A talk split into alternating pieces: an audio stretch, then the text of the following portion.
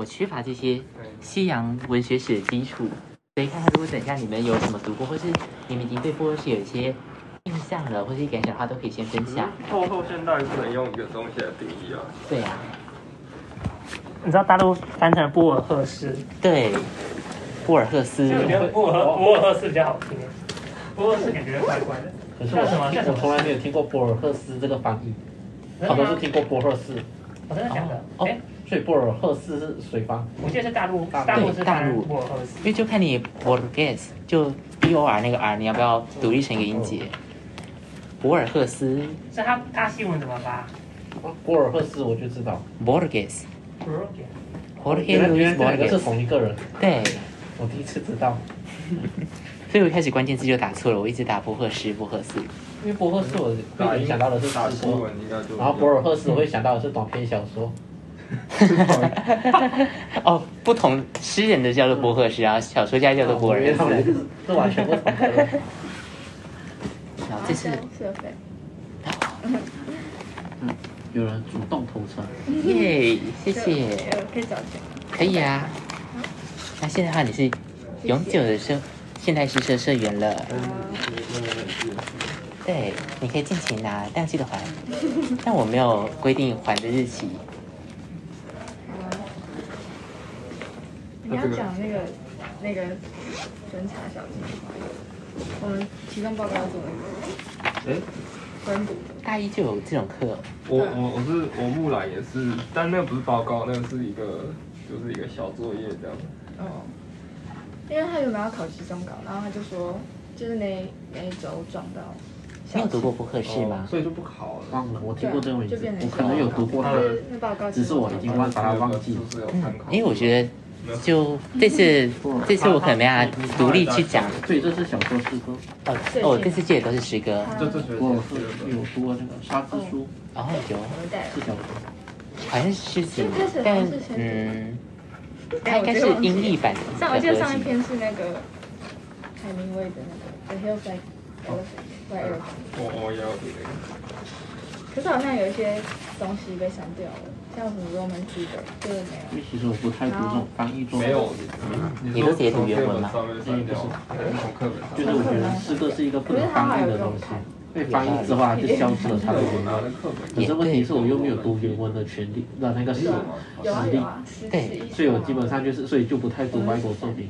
而且某种上也因为翻译，所以才让我们有知道外国有那些人，看，所以这好矛盾。对啊，就是我我想要读原文，可是我读不懂原文。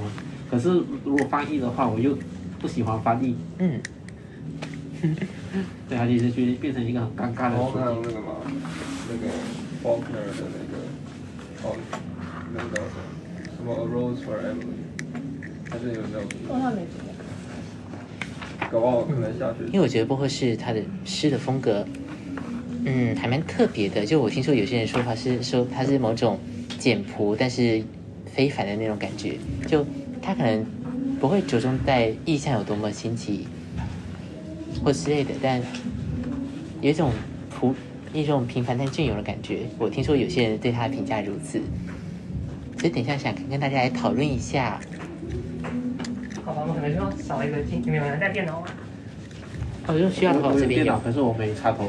没关系这边可能有插他一下子就没电脑。真假？这里可以知道这个哦，你说你没有带，我对我有电脑，可是我没有带电源。那我等下想一下办法。我要先介绍。对，他是不是连转接头都没有？研究一下。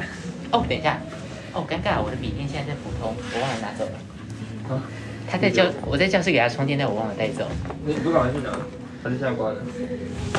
但现在是社课，我不能辜负社课。明天再拿？可是你放在相信课室，台湾人。普通。你不会不借吗？嗯，我觉得你还是快点去拿吧，早去早回。你是什么电源？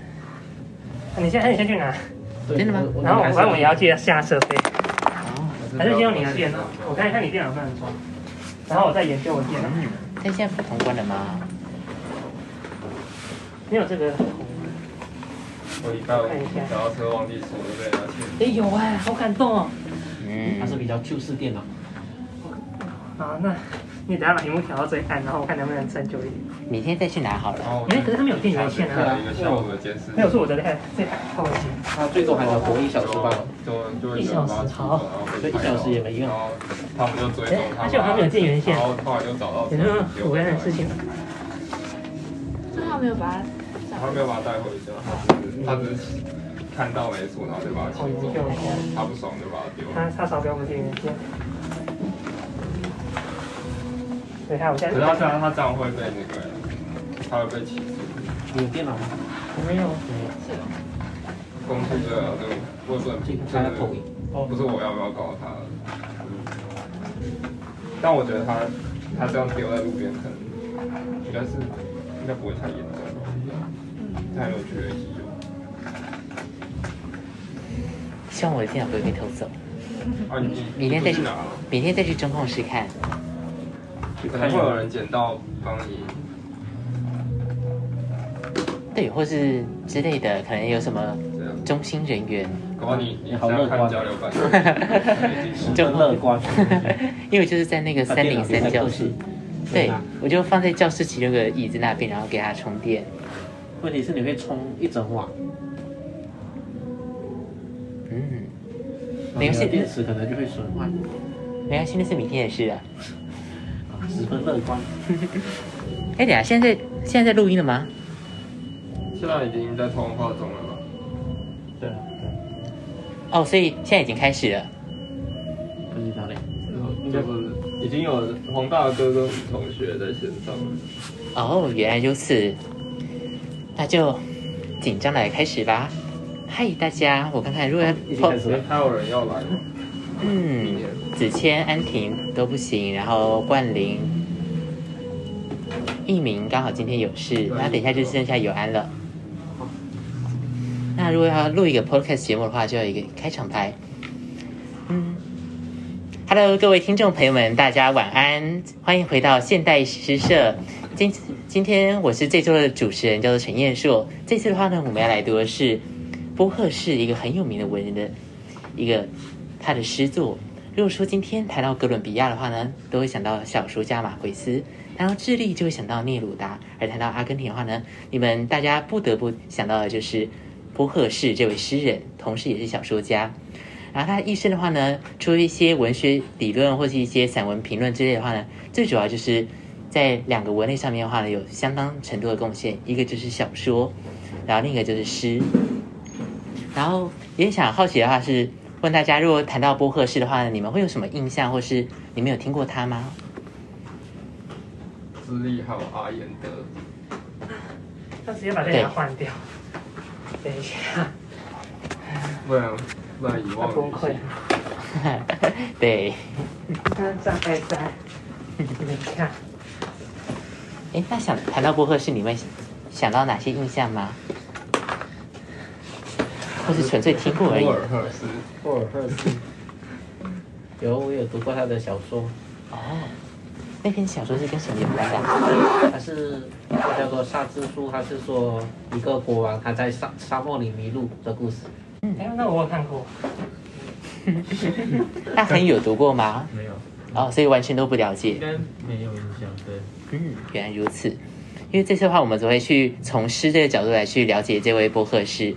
然后他一生的话呢，就大概如这次的讲义所附，他从一八九九年一直活到一九八六年。然后他在小时候的话就在阿根廷出生，然后长大，在大概我们这个阶段大学时期的时候，就到了欧洲日内瓦那一带的话，就开始经历了他一些求学生涯，而且他也在这段期间的话呢，去精通了像是德文啊、法文啊，甚至拉丁文等等。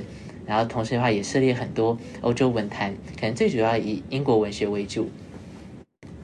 然后等到后来的话呢，等到他求学完之后的话，其实他接下来一生都是，他们，都一直都待在他的家乡阿根廷，然后并且当阿根廷国家图书馆的馆长，然后就此而就终老一生。所以跟之前我带那个聂鲁达的他的人生互相比较的话呢，聂鲁达感觉好像在年轻的时候常常辗转于世界各地，但波赫士的话就比较固定的都待在阿根廷本身。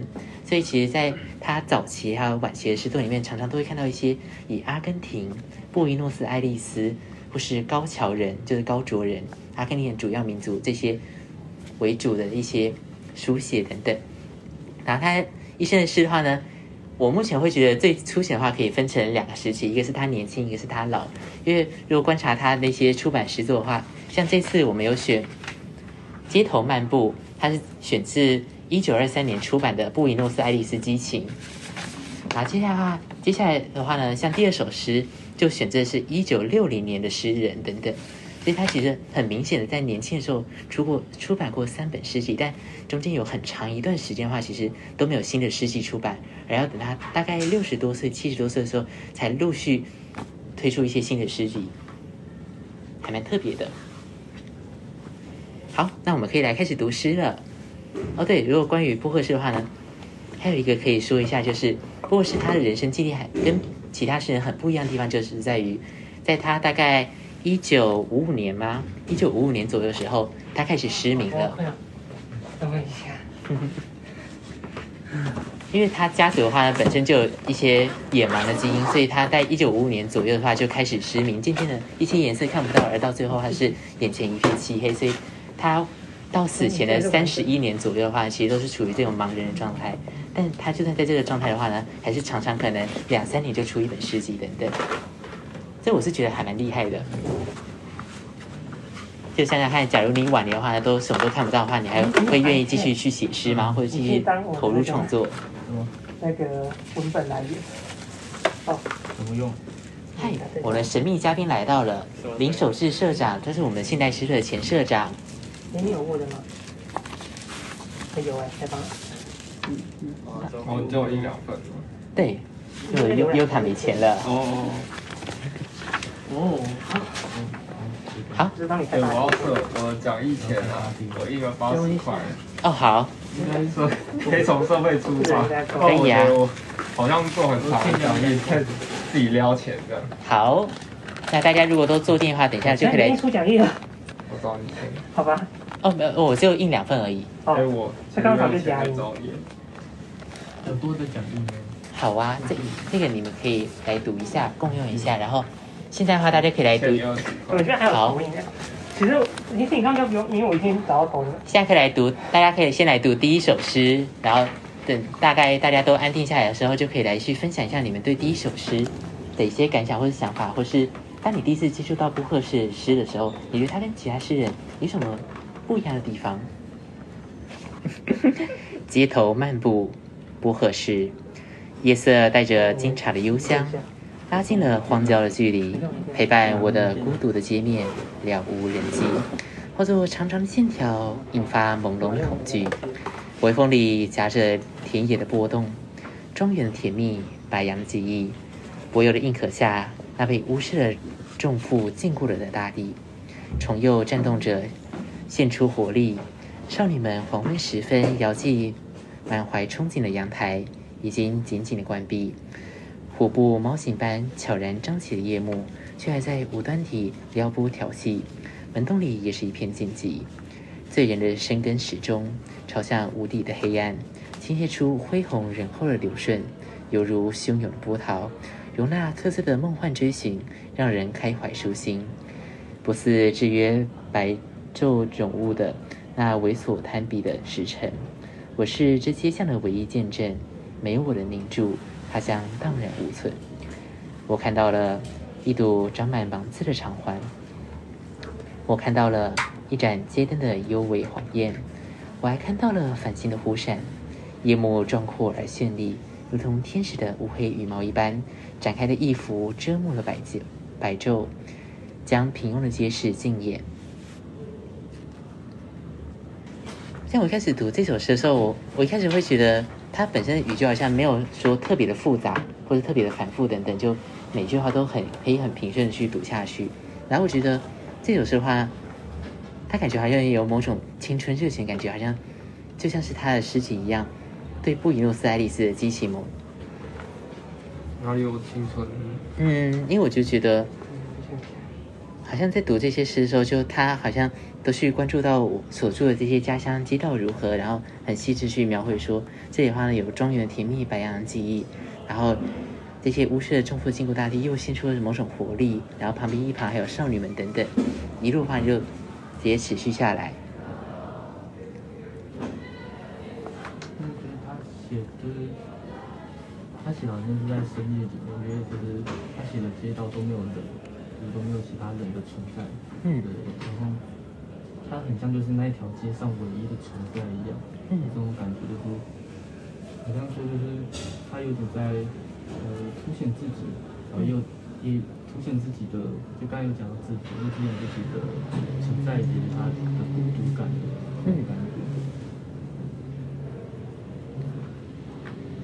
对，而且照你这么说的话，里面其实几乎都没有任何人存在。就像那个阳台的话，也是黄昏时分还有少女，但现在已经紧闭下来。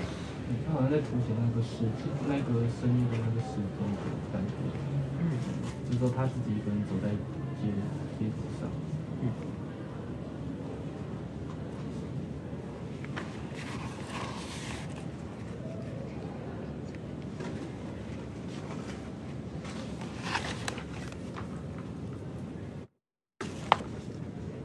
那慧婷有什么想法吗？Anything 都行，Any 都行。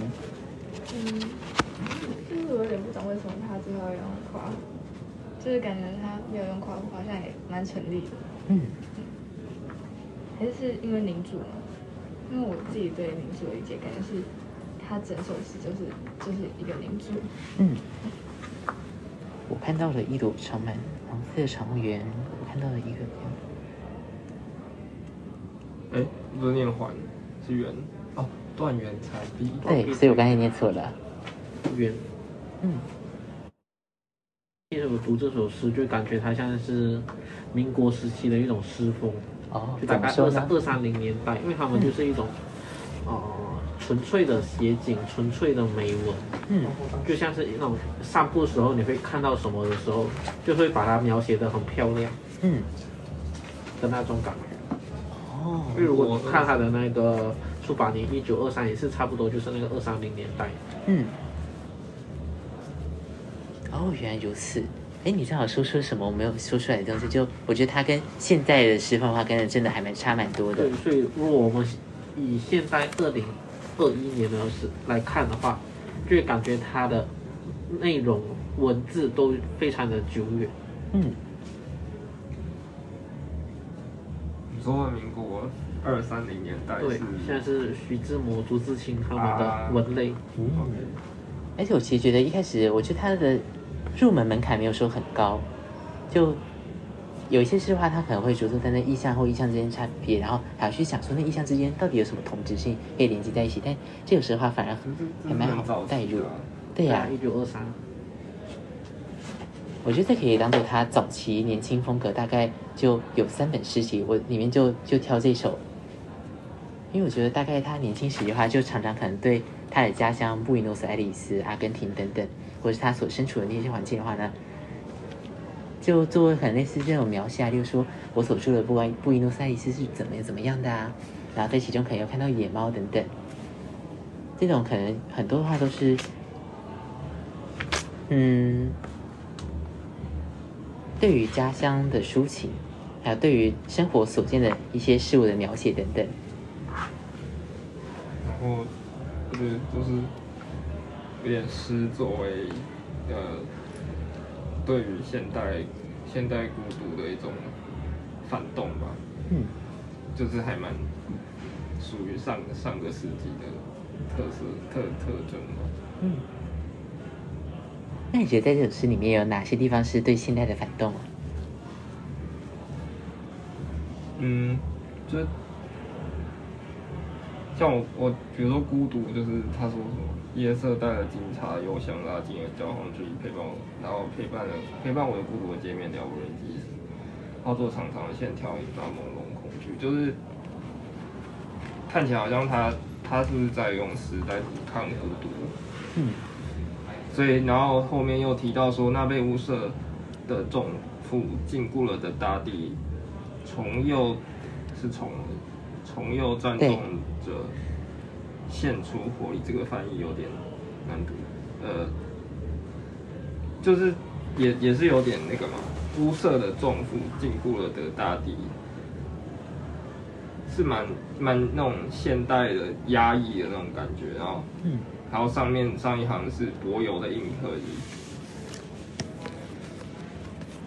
好像柏油是禁，柏油跟屋舍禁锢了大地这样。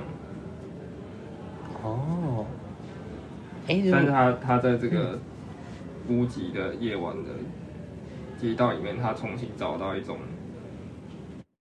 一种美，或者一种什么，然后这个这个美，这个体验让他作为一种对对于孤独的抵抗，嗯。我觉得是可能可以这样这样看吧。哦，而且假如再结合刚才恒宇所说的话呢，就白天的话可能就是有那些人或者那些岩尸在这个街道里面去徘徊，但等到所有人都已经散去的话呢，这些好像某种禁锢才开始慢慢被解消，然后才可以去透显出属于这个地方真正的活力。嗯，那大家大家对这首诗还有什么想法吗？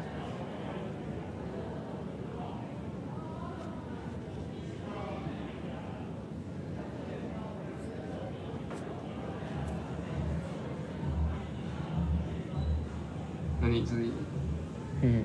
有什么？因为一开始我其实没有想到有那么深的，我一开始就觉得它是一种单纯去描写他的家乡景色，然后就去写说，在这个晚上的话呢，当万物都已经沉寂下来，然后只有他一个人的时候，正是因为他的观看，所以才让整个街道可以被他重新发现的那种感觉。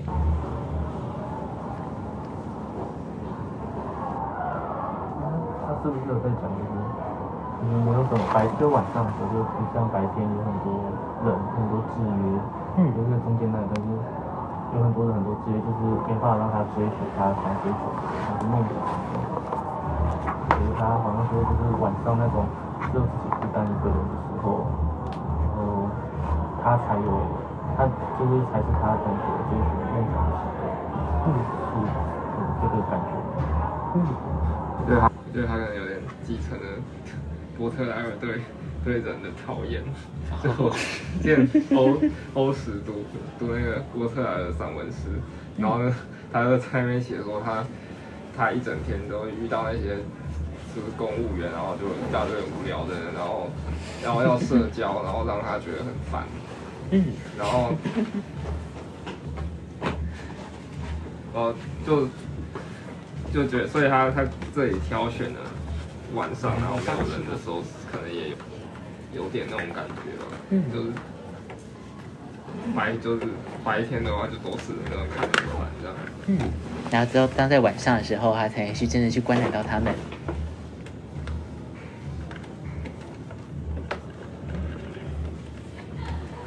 然后我想起来了，我之所以会觉得它还蛮有一种青春，甚至有微带一点浪漫的话呢，主要就是因为里面他所关注的那些物象吧，就像田野的搏动、庄园甜蜜、白杨的记忆等等，对我来说的话，就好像有某种对于家乡、对于乡土的某种热情情怀在，所以才让我会觉得还蛮有带有一种，诶，会不会是他青春时期抱有的某种青春，让他写出这些诗？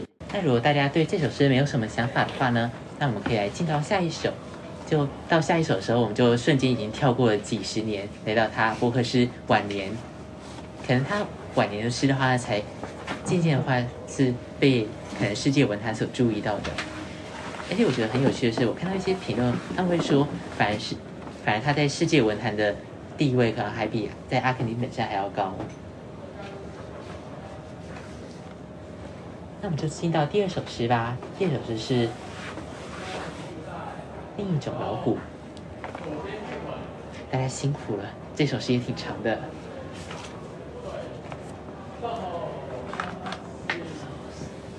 我心中在默默地思忖着一只老虎，昏暗凸显出勤奋的图书馆的空旷，书架仿佛也都朝着远处退避躲藏。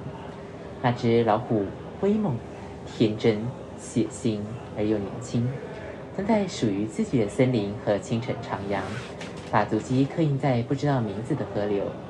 那潮湿泥泞的岸边的草间和地上，他的世界里只有确实存在的瞬间，而没有任何称谓以及未来和不忘。他将长途跋涉而不畏行程的艰险，在各种气味交织而成的迷宫中央，追寻黎明时分那轻幽芳菲的气息，追寻麋鹿特有的沁润新皮的馨香。我在婆娑的竹影之间仔细分辨着它的彩色条纹，并且预先感受到了那蓬勃的斑斓毛皮下的骨架震响。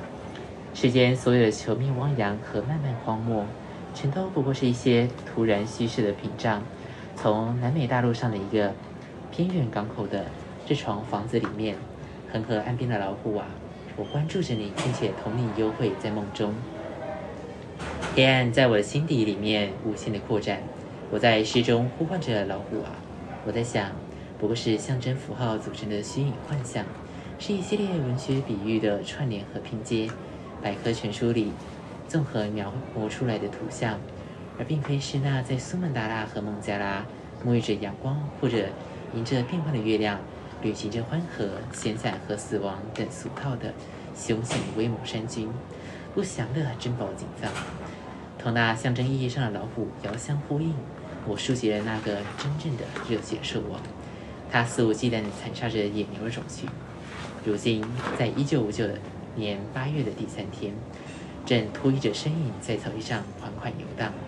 然而，只要是对他进行刻意的描述，并且揣度着他的种种遭遇和境况，究竟是将他变成了艺术的杜撰，使他不再属于世界生理的排行榜。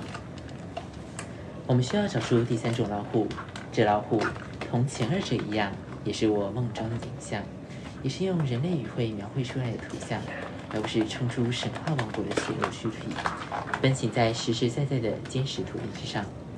对这样一个事实，我心里知之甚详，然而却不由自主地该冒莫名风险，虽不明智，但又是蓄意已久的愿望。我执着地在夜幕下将那老虎找寻，那老虎没有在我诗里现形露相。好长。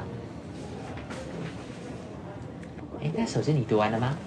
嗯，那你觉得你有什么感想，或者有什么想法呢？我觉得这是一首论事实，但我觉得我需要懂他的生平，但我现在不懂他的生平，所以你说他哦，所以你觉得他跟生平有关喽？对，可能跟他他是不是？你说他受读过英英国史？对，就我我有一个诗人，我没有说很懂，但我常常在他的一些序里面提到他，叫惠特曼。哦，好像在照但但我对惠特曼没有说很了解，所以不敢乱说。哎，所以你有读到他什么跟英国是有关的地方吗？哦，就老虎，我想到 William Blake Tiger Tiger，But in Pride 哦，猛虎集。嗯哦，其实其实有关老虎的话就，我会想选这一篇，主要有两点，一个是我觉得诗中那三种老虎之间的关系还蛮有趣的，就像你刚才所说的论诗诗，我也觉得他在谈论某种创作，但可能不只是创作的是某种某种概念中啊，就好像是第一种老虎啊，是可能存在于我们形象中，或是某种概念化的老虎。就比如说今天看到小时候看到一个图卡，然后上面说有条纹就是老虎，而在你心中话，你就已经有对老虎这个概念有所成型了。但你其实并没有真的去看过那个草地上，真的去发、去吼叫，真的去有真实升起的那种老虎。而我觉得那就是这首诗里面所谈的第二种老虎。然后第三种老虎的话，我自己还没有很明确的概念，因为我觉得它有一种很奇妙的特性。当我尝试去描述它或尝试去书写它的时候，我同时也在去限定它的存在。但当我限定它的时候，我反而就触及不到它了。这首跟后现代主义有比较关联吗？哦，你觉得有比较关联吗？因为我说不太出来后现代主义的诗应该是，前之前中华也不是是不是有带过这个课还？嗯，就是他就讨论说，我们文学里面老虎跟真的老虎是不是？哦，它它是在它是一种真实的老虎的模仿吗？哦，哎，这哎，是泥泥仿那个那个那个中文要哦泥仿，哦，是那小宋带的那个社课什，么 Nemesis？哦，所以那时候就是用老虎来做，不是啊，我不知道，我没有来嘛。这是小宋的社课吗？泥仿？然后他不是讲，他不是讲后现代主义吗？嗯，对对。然后我忘记他讲了。嗯，所以我觉得这里面三种老虎的关系，尤其是第三种老虎，还蛮有趣的。就那种是什么概念？就像你刚才所所说的，当我们尝试去描述它的时候，我们会不会同时也是在去限制它？而当我们真的去限制它的时候，我们反而没法去捕捉到某种更完整、更周全而真实的它。所以它它的第三种，但我我不知道他他跟他指的它到底是会不会是在追寻，就是感觉他在追寻诗意的过程之中，他想追寻那个东西，因为他说没有在他的诗里面显现，就他好像就感觉好像他在追寻那种，呃，他有想要，呃，对于诗意的呃那个什么追寻之类的。哦，所以他其实老虎，他其实就是一个，看像是一个理想的象征吧。嗯，所以他心里其实一直住着一个老虎，就是说他对于可能诗的某种境界，他会有一个渴望，他想要去达到那一个境界。嗯，那看起来是他觉得他达不到，或者说他可能觉得他还没有达到，哦，哎，这就有趣了。今天你是觉得他完全没有能力可以去达到那个状态，还是说他其实还没达到？嗯，所以我觉得他应该是觉得他还没达到。以他第一首我们读的第一首诗，就是他应该是我们就是对他自己是的诗有信心的人嘛。就放在时代脉络底下，一九六零嗯，都不知道他的那个时代可能好几年的想法可能已经对，而比且较倾向于语言是没有用的。我是不太清楚时代脉络，但如果从波克士自己的生平来看的话，他要是早期的话写了一些还蛮有这种热情、浪漫情怀的诗，然后之后他就进入了他的小说黄金阶段。就如果你们读过一些什么沙之书啊，或是那种天堂就像是一个无限的图书馆一样那些小说作品，然后等到他晚年可能渐渐看不清楚了，渐渐看不到以后，才重新回归这些短篇或是这些诗的创作。然后是有一个叫什么环环形环状废墟还是什么哦，对，环虚吗？环虚，就翻译不同。也蛮有趣的。嗯所以，所以像像恒宇，你刚才说他是还没，像我一开始在读这个时候的时候，我会觉得他是永远都无法达到。对，就嗯，我自己的想法是我曾经听过一个比喻，就如果今天我们要画一个三角形或画一个圆形的话呢，我们永远没办法去画出我们心里所想到那个三角形，它一定在非常细微的地方一定存在着跟我们理想之中之间的误差等等。我不管怎么实现的话呢，我永远没有画出我理想的三角形。但是正是因为我心里有对那个三角形的理想概念，所以我才会去做出这个实践，来去画出一个虽然没办法企及它，但是已经尝试去接近它的那个行动。其实整个读下来的话，你有什么直观的感觉？例如说，他的诗怎么写的那么长？我是觉得这个翻译是有刻意把它翻成，就是每一行对成这样，真的都一场。所以它原文也是这样的吗？嗯，如果说押韵的话呢，它原文确实有做那些押韵，原文长度我还没有真的看过，我来查一下。但它很多诗的翻译都是那种很奇异性的，哦，奇异，整齐。我刚念奇异，我想说会一加了奇异。开始陌生化了吗？是他有哪几只老虎？有点好奇他。我觉得这里有谈到三种老虎，就说他后面明确说出我们要需要找出第三种老虎那。他前两种是那他可能觉得第一节是第一种，第二节是第二种。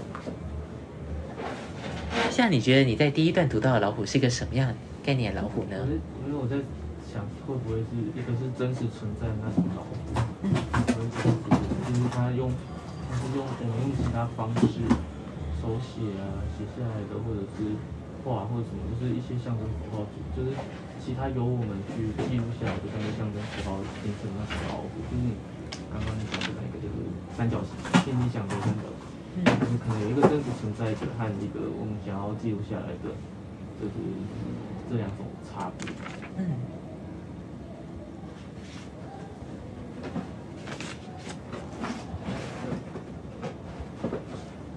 就我觉得上次老虎其实就是三个时间点吧，一个是过去、现在和未来。哦，就如果我们看第一只老虎的话，它是威猛天真、血腥又年轻，它其实是一个可能说是自己过去的一个可能一个光辉的时刻。然后如果我们看第二节的话，它其实是比较平淡的，而且它提到有一九五九年八月。如果我们看它写作的时间的话，它其实就是现在的意思。嗯。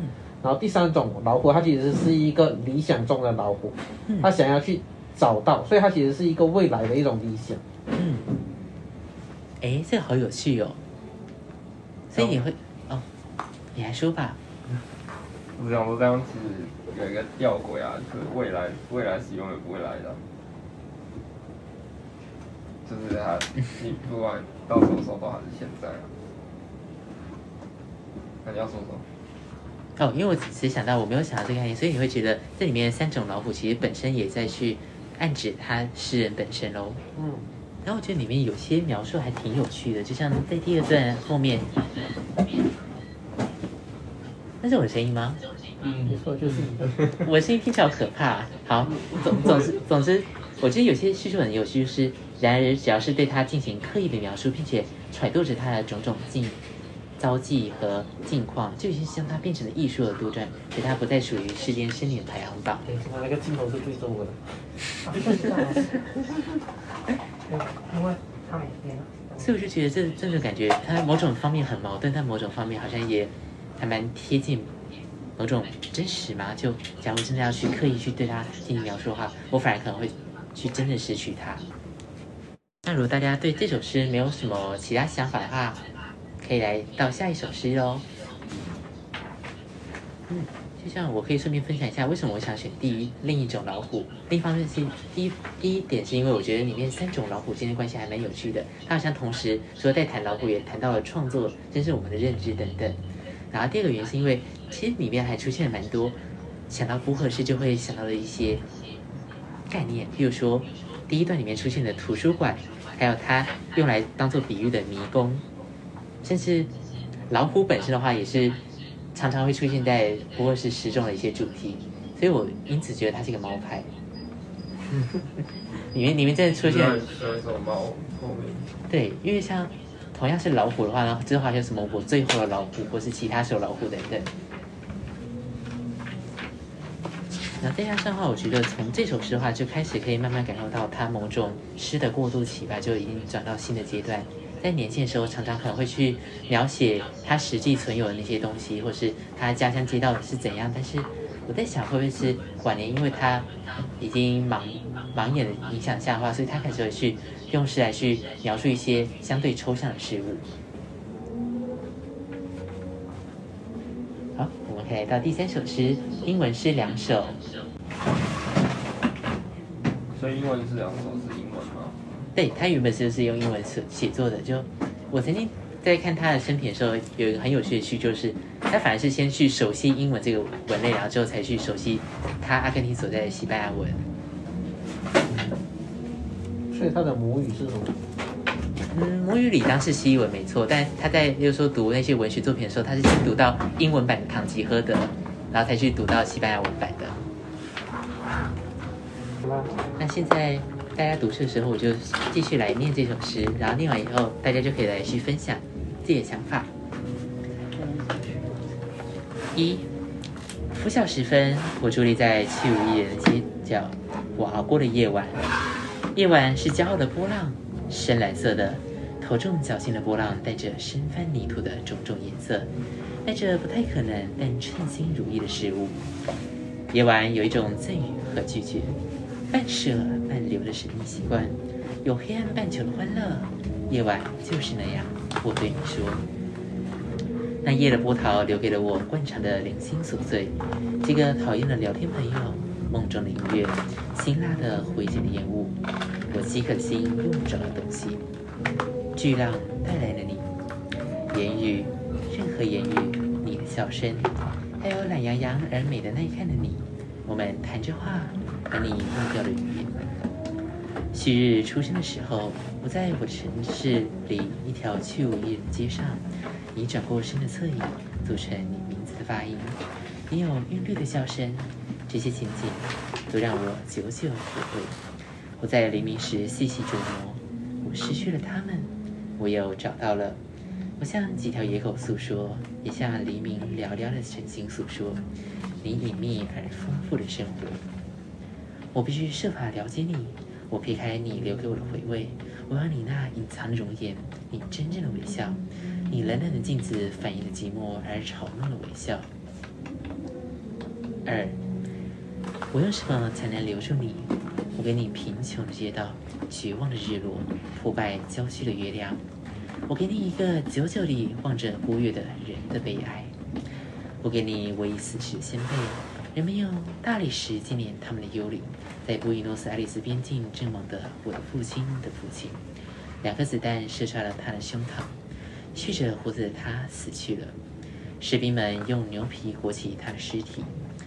我母亲的祖父时年二十四岁，在秘鲁率领三百三百名兵士冲锋，如今都成了消失的马背上的幽灵。我给你我写的书中所能包含的一切物力，我生活中所能有的男子气概或幽默。我给你一个从未有过信仰的人的忠诚。我给你我设法保全我自己的核心，不吟字造句，不和梦想交易，不被时间、欢乐和拟定触动的核心。我给你早在你出生前多年的一个傍晚看到了一朵黄玫瑰的记忆。我给你你对自己的解释，关于你自己的理论。你自己的真实和惊人的消息，我给你我的寂寞，我的黑暗，我心的饥渴，我试图用困惑、危险、失败来打动你。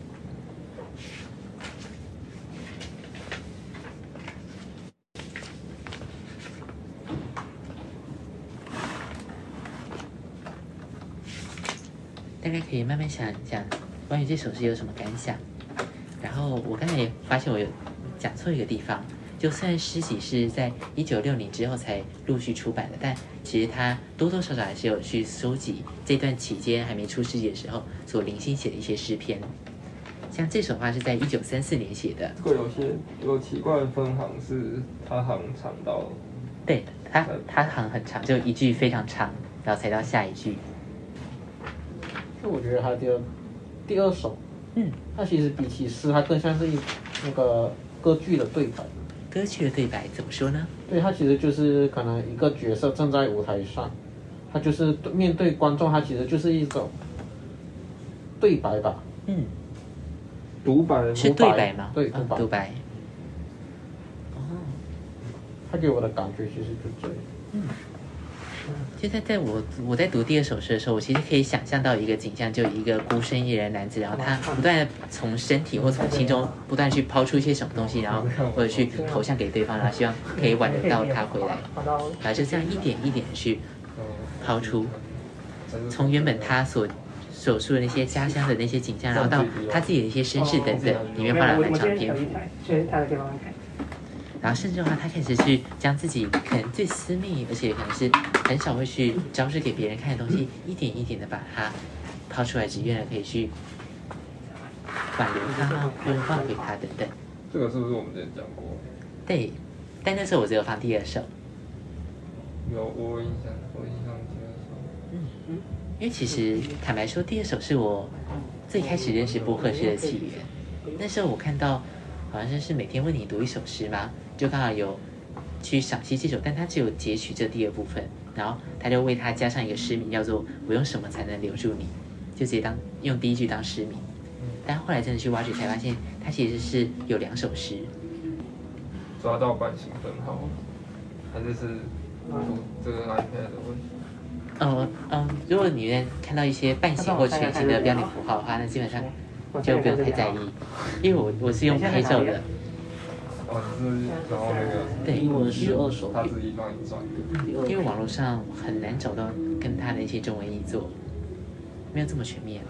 这首中间第二首中间一段话很有印象，在就是就是父亲他就是死去士兵死去那边。对，那一段好像有，还有步音步云制造句，他聊前，他没有降下去，没有还在前。那你觉得你读下来？你有什么感想吗？或是有什么地方还蛮好奇的？那你你先读第二首，再再读第一首，之后回去读第二首，你对第二首看法变了？有，就像我们一开始不是在第一堂课的话呢，有让大家来分享自己在的诗嘛？然后那时候的话呢，那时候我们讨论题的时候就谈到，他可能是对于情人一种呼唤，想要去真的挽留他，不断掏心掏肺，掏出所有内在的东西等等。但那时候的话呢，还记得吗？我们的一个大学长陈泽，他就提到说，里面那个你的话，也可以是对读者的呼唤。就假如说一个创作过程的话呢，作者或者是他不断的去将自己最私密的或者一些可能是曾经个人的家族的历史，或乃至于他的那些，嗯，我的寂寞、我的黑暗等等的话，他不断去把它抛显出来，然后把它转化成那些文字语言等等。而那个你的话呢，可能就是最终会读到这些作品的读者。或是他的某种理想对象等等，在整种读完的话呢，我就觉得会更倾向于第一种。然后再加上的话呢，他在这首诗的话呢，有写说他是献给那位女子的。较倾向把你解释成文学创作的概念。哦，怎么说？就具体读者说，因为像第一段，他描写那些你。代表这个你是很有魅力的，嗯，我觉得读者不会很有魅力，但文学创作对他来说是有魅力。嗯，然后第二段就跟就跟把它当成读者来解释创作，只是比较少的，所以我觉得就是把你解释成文学创作会比较好一点。哦，可是你为什么要打动文学创作？我我就因为他虽然还他有献给一个人。可是我觉得那个人他不一定就是你，你他只是预设了一个读者，嗯，所以那个读者是谁，其实我觉得不太重要，他其实就是读白白，他就是预设的有一个听众来听他说什么，嗯，哦，这种感觉就还是很多书很前面都会写说这是献给谁谁谁，但其实这话不一定指是他，嗯。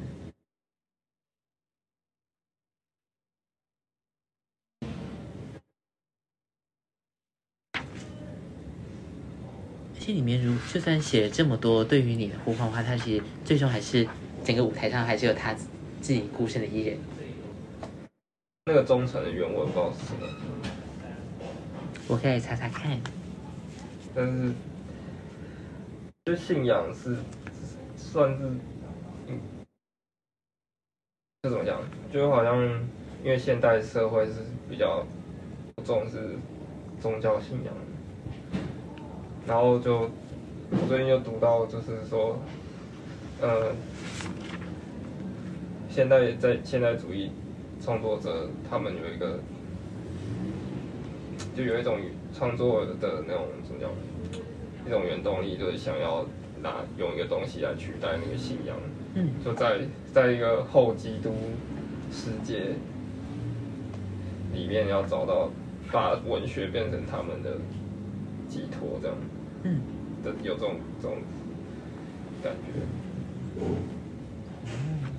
那你们觉得这诗中我的形象是一个什么样的形象呢？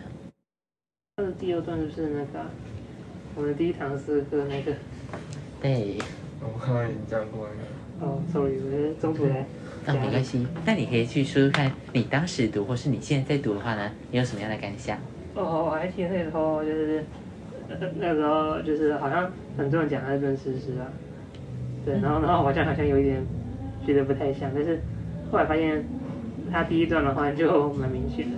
哦，怎么说呢？可是也不见得，也不一定要把那个你现在诗啊，你可能就是一种，嗯，其实是一种可能就是自我中的一个对话者，那种想象中的对话者，那那个想象对话者可以是诗歌里面想象中的对话者，也可以是。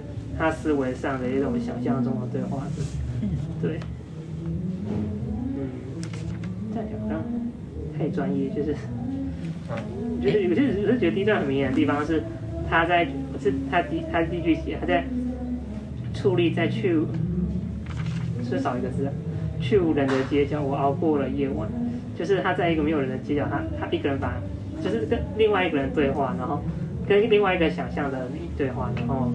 然后这个夜晚就被他熬过去了，就这个地方其实隐藏了蛮多资讯的，对，你可以去想象，对。这跟这样的话跟第第一首我们读的第一首还蛮像的。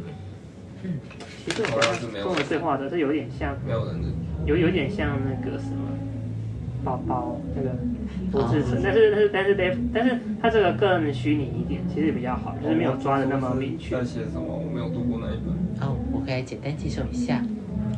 就宝宝是帅 A 色相近，就是每一页只知道注音符号。对。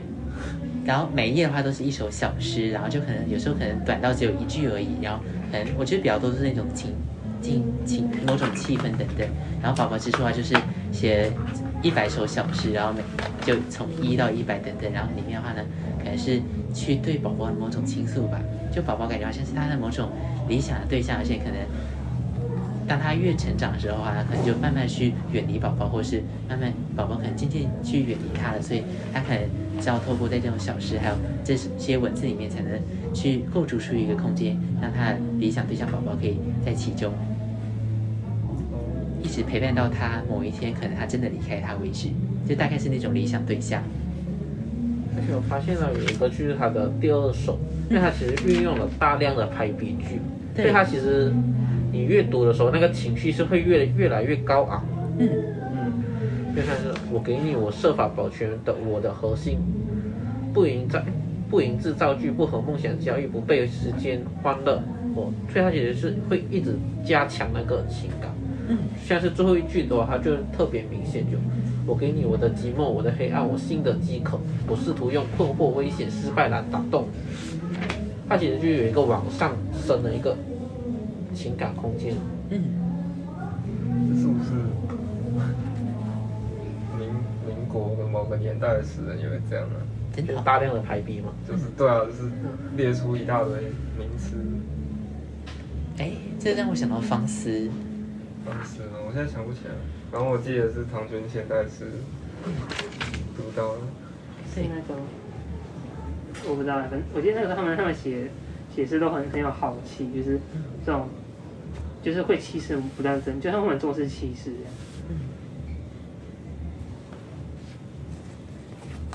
哎，这些不断的排比，它这些叙述线程，发现它每叙述到一件事，它同时也去加强了它带到后面的某种张力吧。就是仰慕前期是不是也会这样？就它是有一种呼吁的感觉，就是郑愁予，郑愁予有这样吗？想不起来。对，有点想不起来了。其实是雅贤啊，雅贤。好，看到。嗯，那关于这首诗，大家还有什么想分享的吗？为什么他第二段那一个关于死去的先辈那里这么讲？就是他的段落篇幅是最长的。对哦，你说死去的先辈为什么描述的那么长？跟其他不管从第一首还是第二首来看，就是只有那边是描述的特别长的。都不知道为什么他那边对他来说是特别重要，因为他也特意用一个冒号进去描述。嗯，还是说你忘记本段？啊，没有，他本来就这样。那这样是有点，其实有点像散文诗的感觉。对啊，对。他如果这么长一坨的话，嗯，因为其实你说到一很重要的一个点，就是他在晚期的一些诗里话，常常没有那么的有像是一般诗的感觉嘛，反而会有一些散文性的句子常常出现些，甚至我里面还还有翻到一些的话。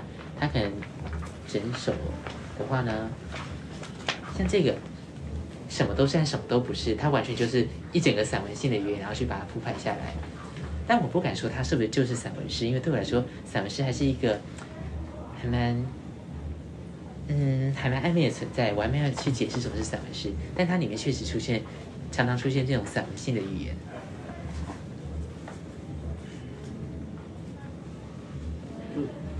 觉得那那一段特别长，就是不知道为什么。然后还有，嗯，就是这两首摆是摆在一起，可是感觉会让大家讨论比较多，都是第二首。对对，就是他们其实它摆在一起是会有某一种感觉，就是有一种连接或对比性嘛。可是感觉好像变成说我们都只在讨论第二首更多一些两首之间的关系喽。对对对，很好奇。像我自己会觉得这两首对我而言有一种先后之间程序的关系，就像是在前面他可能已经找到了或遇见了这个理想对象的你，而他试图去真正了解他，例如说他想要去找到他那潜藏的微笑在哪里啊？哦，我要你那隐藏的容颜，你真正的微笑等等，他想要去真正的去理解他，或者是碰触他，但而后一段话就是他试图去为这个行动然后所付出的这种种努力等等，我会自己会有这种解读。就第一段是有点像发现他，就是遇见他，然后开始被他勾起，然后第二段就是要把他留住。对，就像那第一段不是有一段很短，就是巨浪带来了你，然后那个你才真正在诗中渐渐的成型，但其实还没有那么的明显聚焦等等，所以他才用后面的第二段从很强的一些付出，然后他有有有有一种对比啊，第一段比较靠近是接收，接受就是接受。他描述，然后第二段更靠近是表达，就是一个是从外往内的，一个是由内往外的，他们那种叙事的动机是不一样。嗯，所以从第二段来看，他还是不了解他，因为他描述的全都是他能给的东西，对，没有在描述那一个是他隐藏的工业，甚至我要做，他都完全没有有更多的描述，比第一段更多的描述。全都在讲我